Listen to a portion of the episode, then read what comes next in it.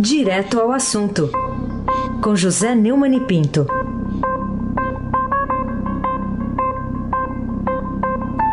Oi, Neumani, bom dia. Bom dia, Raíssen Abac, o craque. Bom dia, Carolina Ercolim, tintim por tintim. Bom dia. Bom dia, Almirante Nelson e o seu pedalista. Bom dia, Diego Henrique de Carvalho. Bom dia, Moacir Biasi. Bom dia, Clã Bofinha, Manuel, Alice Isadora. Bom dia, melhor ouvinte, ouvinte da Rádio Eldorado 107,3 FM. Aí sem abaque, o craque. Bom, Neumann, tem assuntos ainda da semana passada que estão respingando nessa semana que começa. Por exemplo, o pedido de afastamento da procuradora Carmen de Carvalho, lá do Ministério Público do Rio, na investigação do assassinato da vereadora Marielle Franco e do motorista Anderson Gomes. O que, que você tem a dizer ainda sobre isso? É, ela pediu afastamento é, porque se disse é, pressionada é, acha, e, e para evitar o que ela chamou de lamentáveis tentativas de macular atuação séria e imparcial em verdadeira ofensiva de inspiração subalterna e flagrantemente ideológica. Como sabemos, bom recordar, ela foi pressionada porque uh, foi usada uma foto dela com uma camiseta do Bolsonaro na época da campanha e também ao lado de um uh, deputado estadual que rasgou a placa da Marielle. Uh, a, a Carmen Elisa de Carvalho, ela fazia parte de uma equipe de três.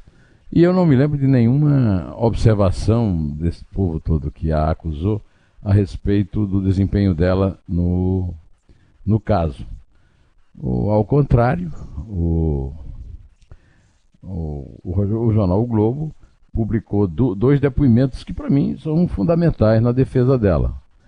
É, segundo Antônio Francisco da Silva Neto, pai de Marielle, disse ao Globo, foi covardia o que fizeram com ela independentemente de quem ela vote ou o partido que apoia, o trabalho dela sempre foi pautado pela isenção. Somos testemunhas disso. Infelizmente, apesar do nosso apelo para ela continuar à frente das investigações e da ação penal, não nos ouviram. Marinete Silva, mãe da vereadora, disse ao jornal que o afastamento da promotora foi uma perda. Então não tenho nem mais aqui recorrer para dizer o seguinte: esse episódio todo, que nasceu de uma barriga é, do Jornal Nacional na terça-feira e que a, a, promotora está sendo usada como bode expiatório. A Globo não pede desculpas, não, não corrige a má notícia, a, a mentira que contou, então joga tudo nas costas da, da promotora e me lembrou no meu vídeo no, no YouTube, é, que fez o meu número de inscritos aumentar de de 308 mil para 323 mil, é, eu, eu, comparei com o caso da escola base, que é um caso clássico de mentira da comunicação. Depois houve pedido de desculpas é, para a família que se separou, que perdeu o negócio por causa de uma notícia falsa. É, e, e, o reconhecimento de que uma criança que foi usada como fonte também foi manipulada. É um caso que me, se assemelha muito para mim e a, o depoimento dos pais comprova isso. Carolina Ercolim, tintim por tintim. Oi, o que, que a gente pode levar para essa semana, levando em conta as investigações, o que disse o presidente Bolsonaro durante o fim de semana, fazendo essa relação aí com o caso da, do assassinato da vereadora e do motorista? É, acho que não foi apropriada a piada que o, que o Bolsonaro fez, né? Fui eu quem matou e afinal e tal, é, perguntando à imprensa, né? É, em relação à questão de ele ter tido acesso ao áudio, eu fiquei pensando aqui. Eu moro num prédio que tem portaria também eletrônica. Eu também tem áudio de quem vai entrar, de quem vai sair. Eu acho que eu terei sempre que eu quiser, não preciso pedir à polícia, à justiça, a, ao PCdoB, ao STF, para ter acesso aos, áudio, aos áudios do meu é, do meu das pessoas que tentaram entrar no meu apartamento e não conseguiram, ou tentaram e conseguiram. Né? É, de qualquer maneira, vamos ouvir o que disse o Bolsonaro a respeito, que esse caso já está se esticando mais do que devia, mas vou ouvir o que ele, o que ele diz. Nós pegamos, antes que eu fosse, fosse adulterado, ou tentasse alguém adulterar, pegamos lá toda a memória da secretária eletrônica, que é, que é guardada há mais de ano. A voz não, não é a minha, não é o seu Jair. Agora, o que, que eu desconfio? Que o porteiro leu sem assinar, uma pessoa humilde, ou induziram ele a assinar aquilo. Induziram, entre aspas, né? Assinar aquilo. Agora, quem está por trás disso, para não ter dúvida? Governador Wilson Witzel. É, também enquanto ele não tiver uma informação segura, não pode dizer que foi o governador que fez, que está por trás disso. Isso é apenas um discurso político que ele está é, se aproveitando também no meio dessa, desse monte de aproveitamento. Né? Isso aí tudo é lamentável. Né? É gravíssimo que o presidente da República esteja é, debatendo a morte da Marielle, mas mais grave ainda é o fato de que a polícia do Rio até agora não tem apresentado nada de concreto a respeito, já apresentou a suspeita dos matadores, mas não tem, não, não tem apresentado, um ano e meio depois, nada de concreto a respeito de quem mandou matar Marielle Franco e Anderson Gomes. Uh, aí se abaque, o craque. Ô Neumann, semana passada aconteceu de novo, como sempre ocorre quando se fala do caso Marielle, surgem é, logo assim reações por, sobre o caso Adélio Bispo de Oliveira, né, que esfaqueou candidato Jair Bolsonaro em campanha no dia 6 de setembro do ano passado em Minas. Por que, que sempre se volta a esse tema, Neumann? Se volta a esse tema porque é um tema que deixou muitas perguntas no ar. Agora apareceu um iraniano chamado Farad Marvizi, vizinho da, de cela do Adélio Bispo, é, que, é, é segundo é, o, o antagonista publicou, fez um depoimento e, de, contando que ouviu Adélio dizer que tinha recebido uma oferta de 500 mil para matar Jair Bolsonaro. Pode ser uma fantasia maluca. Agora, essa fantasia maluca só pode ocorrer porque até agora não há nada de satisfatório. É, por exemplo, o Adélio Bispo não é nenhum potentado. Como é que ele conseguiu viajar para treinar, fazer curso de tiro em Santa Catarina? Como é que quem pagou a ida dele é juiz de fora? Se ele é, é, é inclusive um, um, desempregado, né? É, por que não foi investigada a história de que alguém teria ido, é, passado por ele para criar um álibi na Câmara? É, por que a, a, alta cúpula da Justiça não permite é, que se é, verifique quem pagou aos, aos advogados granfinos que estão fazendo a defesa dele? porque é, o, o, Jair Bolsonaro deixou passar o, o, o, advogado do Jair Bolsonaro, o primeiro advogado do Jair Bolsonaro, deixou passar o prazo é, de prescrição e não representou contra a decisão do juiz de juiz de fora, muito rápido, aliás, porque essa decisão foi tão rápida, que o considera louco e, portanto, é, que, não, que, que o Adélio é inimputável.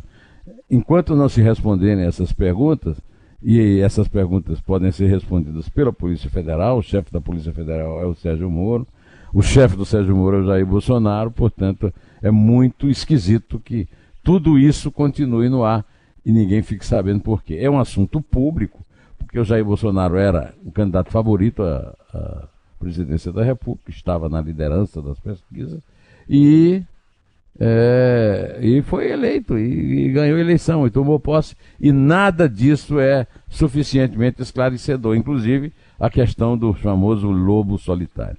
Até porque o, o delegado da Polícia Federal que chefiava a investigação, é, que foi é, que terminou nessa, nessa sentença judicial, né, era ligadíssimo, foi assessor inclusive do Fernando Pimentel, governador de Minas, petista. Carolina Ercolim, tintim por tintim. É, Neumani, queria saber o que, que você está achando é, das possibilidades poss né, prováveis de que o, o, líder do PSL na Câmara dos Deputados, Eduardo Bolsonaro, é, vir a ser julgado pela Comissão de Ética da Casa por causa daquelas declarações sobre o AI-5. Você acha que deve ir para frente? É, eu acho isso uma bobagem. Aliás, é uma bobagem feita por um bobo, né?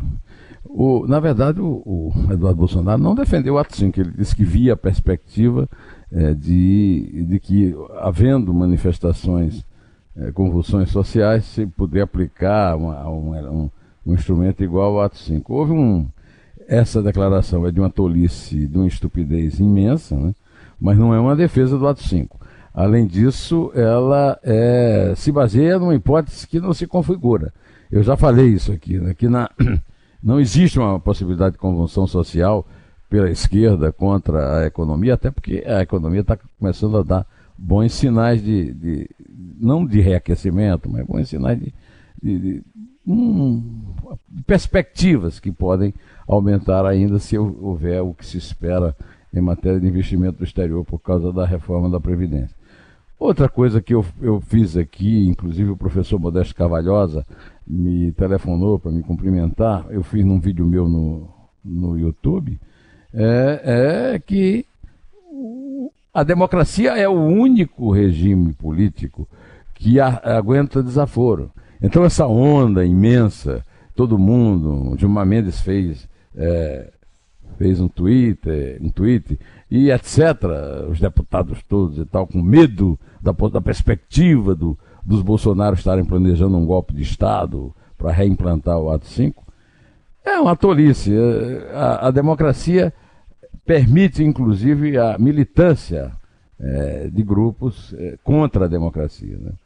Além disso, eu, eu, eu, chamei a atenção para o fato de que o Eduardo Bolsonaro é tão ignorante que não sabe, por exemplo, que a, chamada Revolução de 64 teve apoio civil de gente como Lacerda, que era um líder de direita, e, e de Juscelino Kubitschek, que pensavam que eh, os militares garantiriam a eleição de 65 quando os dois disputariam a presidência. Terminaram não apenas não tendo de disputar a presidência, porque o Juscelino foi caçado em 64 e o Lacerda em 68, exatamente pelo ato 5.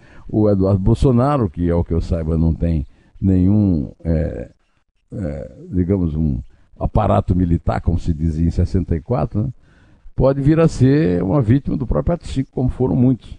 Muita gente, inclusive o Lacerda e o Juscelino. O Juscelino não foi pelo ato 5, mas foi vítima do, do regime militar que criou o ato 5. O ato 5 é apenas a exacerbação do regime de 64. Mas olha, é realmente. Aí é um episódio de bobos, né? O bobo que falou no ato 5 e os bobos que estão estribuchando com medo de um golpe que não está vindo.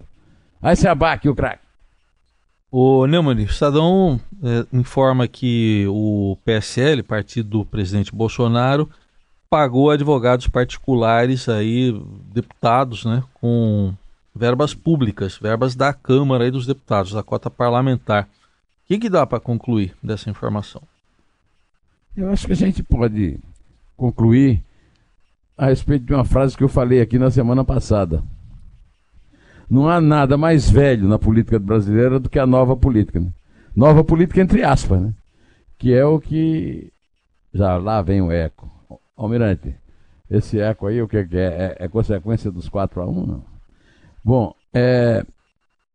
O, o, os deputados federais contrataram com dinheiro público da Câmara, escritórios de advocacia que também prestam serviço para eles próprios em causas particulares o Estadão identificou que dos 19 escritórios de advocacias contratados por esses congressistas com recurso da cota parlamentar, 11 são compostos por advogados que atuam ou já atuaram em causas privadas dos deputados. O certo é que a cota parlamentar é um absurdo, é uma excrescência, o PSL é um absurdo, uma excrescência, e a hipótese de que existe uma nova política no Brasil com o presidente eleito pelo PSL é uma hipótese bastante distante da realidade. Não há uh, nenhuma uh, comprovação de que alguma coisa se renovou. Está tudo velho, né? Tudo velho. E, inclusive, é, temos uma confirmação daqui a pouco para isso aí, viu? viu? Carolina Ercolim, tintim por tintim. Eu queria saber a sua opinião, Neumani, sobre se há alguma relevância na informação de que Emanuela Dávila, do PCdoB, não tenha procurado a polícia para relatar as conversas que teve com o hacker, o Walter Delgatti, né, de Araraquara, é, até levá-lo a Glenn Greenwald do Intercept quando elas aconteceram. É, pegou mal. Pegou muito mal. Manuela Dávila foi. Primeiro, Manuela Dávila é do PCdoB, partido que representa o Supremo contra a possibilidade de, condena de, de começo de cumprimento de pena quem foi condenado em, em segunda instância. Né? Uma prova de que a extrema esquerda teme a jurisprudência da segunda instância. Aliás, é, defendida, o, o PSDB é defendido por Luiz Eduardo Martins Cardoso, Zé Eduardo Martins Cardoso, que foi ministro da Dilma e que foi advogado-geral da Dilma, que aliás é, se, se, insere naquele episódio do PSL. Ela, a Dilma também pagava com dinheiro nosso o seu advogado no processo do impeachment. Né? A, a verdade é que Manuela W foi informada por um criminoso que tinha roubado mensagens de ministro do Supremo e, em vez de denunciá-los às autoridades, ela simplesmente repassou para o Glenn Greenwald, que também é criminoso, tem é, uma biografia ligada à pornografia e à sonegação de impostos em Nova York. Né? A, a informação, inclusive, foi comprovada que era mentira. Né? O que o, o, o Walter Delgatti falou para Manuela Dalla era, era uma mentira. Ele não tinha é, invadido os celulares de ministros como Carmen Lúcia, que foi, foi citado na, na, na reportagem. Né? O, uma, um assunto também que a, a isto é, a, desculpe, a, a Cruzoé publicou no fim de semana é que esse hacker prometeu a, a Manuela Dávila soltar Lula e derrubar a Lava Jato é, com mensagens é, roubadas aos procuradores de Curitiba e aos ministros do STF, né? Procura, tendo procurado a Manuela Davimar. E algumas semanas antes, a Cruzoé disse que ele tentou transferir 350 mil reais para Chiclete, o seu mentor. A, a Polícia Federal está seguindo o rastro desse dinheiro, e é um dinheiro que se conta em milhões de reais, pelo que está publicado na, na Cruzoé. Um outro assunto também relativo a isso, que eu gostaria de abordar, é o seguinte: a Folha de São Paulo, a, a Band News e a Veja, que reproduzem tudo que o Glenn Greenwald lhes passa, estão aí na, na, na, onda dos que exigem uma, uma perícia melhor, do, uma perícia mais é, confiável do, da portaria do, da Vivendas da Barra, o condomínio onde mora o Bolsonaro. É, mas pelo que eu me lembre, eles não exigiram isso para publicar o noticiário do Glenn Greenwald. Aliás, perícia nenhuma, nem confiável, nem inconfiável. Vai se abaque o craque. Vou falar dessa história aí do derramamento de óleo litoral nordestino. É, se, na sexta-feira né, houve busca na, envolvendo um navio grego que, que você diz agora da descoberta de que eh, esse armador do navio grego acusado aí pelas autoridades brasileiras de ter derramado o petróleo venezuelano na costa brasileira foi citado lá na Operação Lava Jato? O, a operadora Delta Tankers, né, que é a dona do, do Bobulina, é, forneceu embarcações para a Petrobras até julho de 2018 e que a Lava Jato mostram que, além do Bobulina, a Delta Tankers operou outros quatro navios para a Petrobras no período investigado, 2011 a 2013. No total, a Petrobras pagou 9 milhões e 400 mil reais de dólares, ah, desculpe, dólares, ou seja, 37 milhões de reais na cotação atual, é, nos, nos contratos envolvendo essa companhia grega. O ex-diretor de abastecimento da Petrobras, Paulo Roberto Costa, montou um esquema segundo as investigações da Lava Jato, para privilegiar empresas gregas com contratos com a estatal. É por isso que eu recomendo muito a leitura do, do artigo A Hora do STF, publicado no Estadão, na página 2, pelo Carlos Alberto de Franco, em que ele conclui de uma forma brilhante a respeito da, da reunião da sessão do Supremo de quinta-feira, dia 7. A impunidade é a vitória das trevas. Ela mata o presente e sequestra o futuro. Esperemos todos que o Supremo Tribunal Federal, sobretudo seu presidente é, ministro Dias Toffoli, não decida na contramão da cidadania. A prisão após o recurso em segundo grau pode mudar a cara do Brasil, Carolina Ercolim, tintim por tintim. Bom, e por que você recomenda o artigo do Prêmio Nobel de Literatura peruano Mário Vargas Llosa? Publicado no Estadão de ontem, para quem quer entender as violentas manifestações de rua no Chile. A outra vez que eu falei do Chile aqui, eu comentei uma viagem do meu amigo Edilson Martins, que tem um, um perfil no Facebook, que fez brilhantes textos sobre a realidade do Chile, que não está havendo nenhuma revolução socialista no Chile. Lá. O, artigo do Vargalhoso também se baseia numa, numa uma viagem de 20 dias pelo interior do Chile, que ele é, é, relata no artigo. Né? Ele lembrou coisas que não têm sido lembradas e que o Edilson também tinha lembrado. O Chile acabou com a pobreza extrema e nenhuma outra nação latino-americana, tantos setores populares, passaram a fazer parte da classe média. O país desfruta de pleno emprego e de investimentos estrangeiros e o notável desenvolvimento de seu empresariado fez com que seu padrão de vida aumentasse rapidamente, deixando o restante do continente para trás. E ele, ele mostra números sobre isso, né? renda per capita e tudo.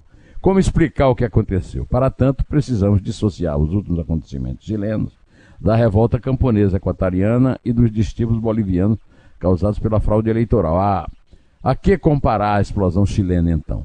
Segundo Mário Vargalhosa, ao movimento dos coletes amarelos na França e ao mal-estar generalizado na Europa, os quais denunciam que a globalização aumentou as diferenças entre pobres e ricos de maneira vertiginosa e exigem uma ação estatal para detê-la é uma mobilização de classe média, como a que agita grande parte da Europa e tem pouco ou nada a ver com as explosões latino-americanas daqueles que se sentem excluídos do sistema. No Chile, ninguém está excluído do sistema, embora a disparidade entre quem já tem e quem está começando a ter alguma coisa seja grande, é claro. Mas essa distância se reduziu bastante nos últimos anos. É, essa distância existe no Brasil. Essa distância existia na Venezuela e criou todo esse rolo que a gente. Aliás, existe na Venezuela, só que agora essa distância está. Quem, quem tinha mais também vai ter, está tendo menos lá, né? Agora, eu, o, é, o artigo do Vagalhoso é um verdadeiro, uma verdadeira aula sobre o Chile, assim como o, o artigo do caso Alberto de Franco é uma verdadeira aula sobre a jurisprudência de segunda instância. E, e, eu termino com a ironia com a qual o, o Vagalhosa terminou seu artigo. É inconcebível que a Venezuela seja o motor da revolta, pois foram os garotos que queimaram 29 estações do metrô de Santiago e defenderam o socialismo no século XXI. O paradoxo é que essas crianças nem pagam a passagem do metrô. A carteira de estudante os isenta desse trâmite. Bom, eu podia é, pedir para começar por quatro, mas isso aí é, podia lembrar ao meu amigo Raíssen Abac o triste momento em que ele torceu pelo Palmeiras num jogo de futebol que terminou. É, terminou, eu não diria que assim com uma grande alegria para comemorar na noite do domingo, né? Sim. Falar com eco para você, Bruno Henrique, que, que, que. Então, em homenagem aos três gols do Bruno Henrique, começa aí, Carolina. É três. É dois. É um. Em pé.